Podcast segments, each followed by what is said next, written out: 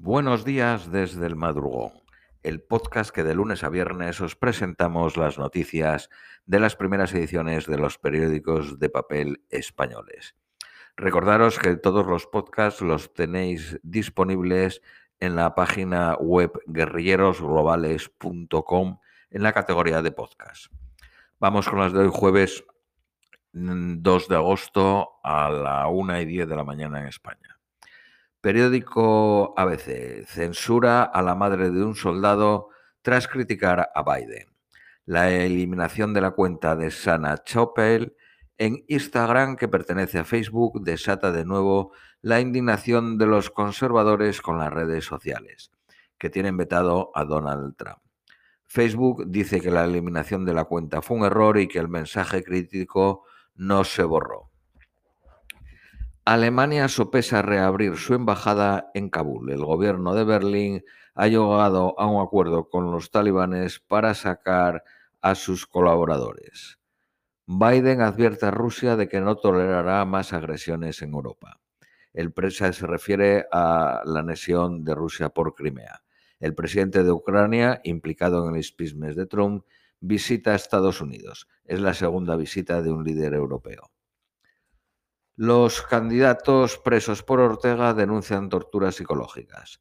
La Fiscalía acusó ayer de conspiración a dos periodistas y a la mujer del expresidente Arnaldo Alemán. El disidente cubano José Daniel Ferrer, el líder de la Unión Patriótica de Cuba, vuelve a estar en paradero desconocido. Entra en vigor en Texas la prohibición de abortar a las seis semanas el Supremo no se pronuncia sobre una ley que no establece excepciones en casos de violación o incesto. Europa aconseja la tercera dosis de las vacunas solo para inmunodeprimidos. Una obra de la galería londinense del Tate Modern, atribuida a Paul eh, Gauguin, podría no ser suya. Ha sido excluida del catálogo del artista. Periódico El País. Bruselas aboga por hablar con los talibanes para mantener la influencia. La milicia asegura que rodea el último bastión de residencia en Afganistán, en la provincia de Pansir. Las restricciones por el COVID ayudan a Pakistán, que ya coge a cerca de dos millones de afganos, a frenar la entrada de quienes huyen de los talibanes.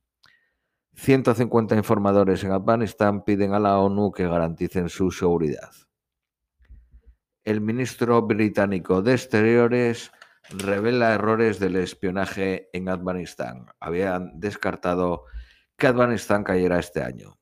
Los diputados le afean que siguiera de vacaciones en plena crisis.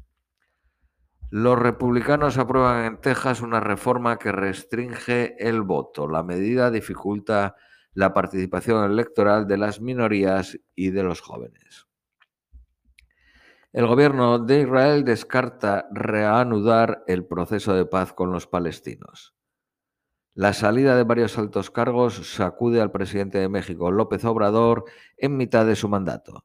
Tras la caída de la Secretaría de Interior, se da por segura la dimisión de un consejero clave del presidente mexicano.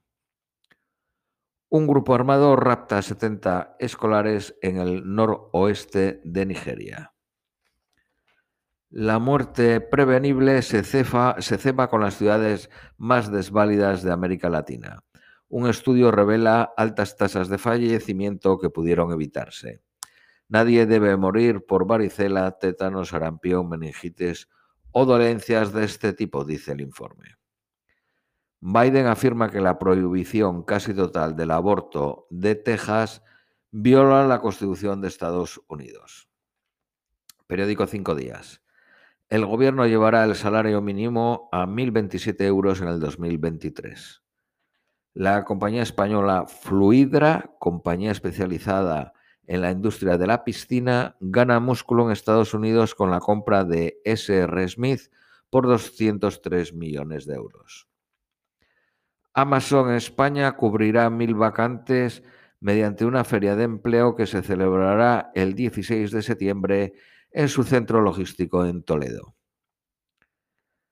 Periódico El Economista. Las empresas constructoras españolas ACS y OHLA se unen para la construcción del tren entre Nueva York y el aeropuerto de La Guarda, que supone 1.800 millones.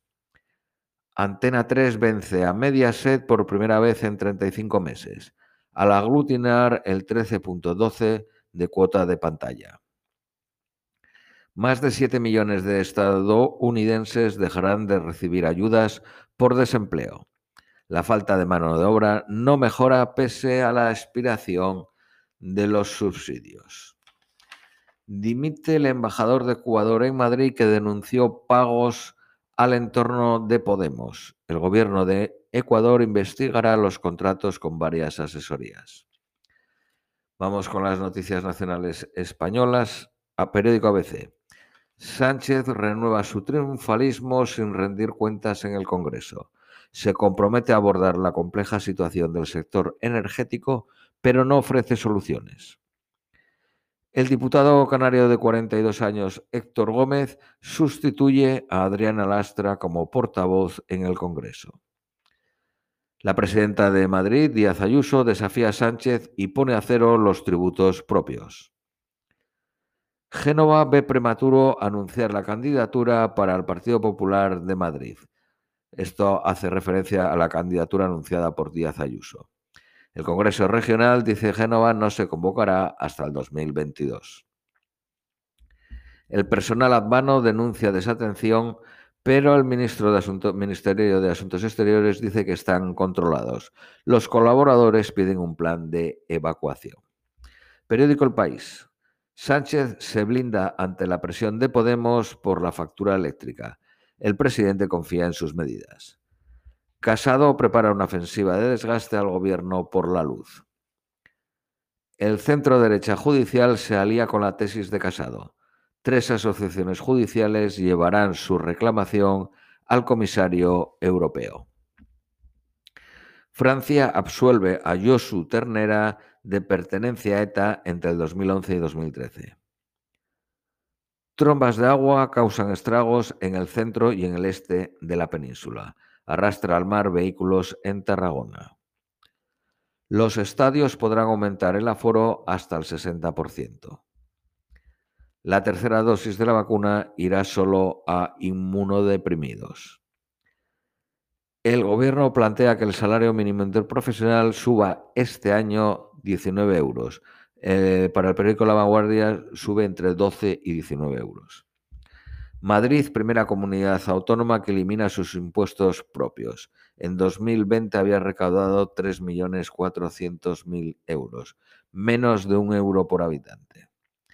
Periódico La Vanguardia. Sánchez admite el desgaste político del coste de la luz pero no regulará precios. Recuerda a Podemos que hay un marco regulatorio europeo.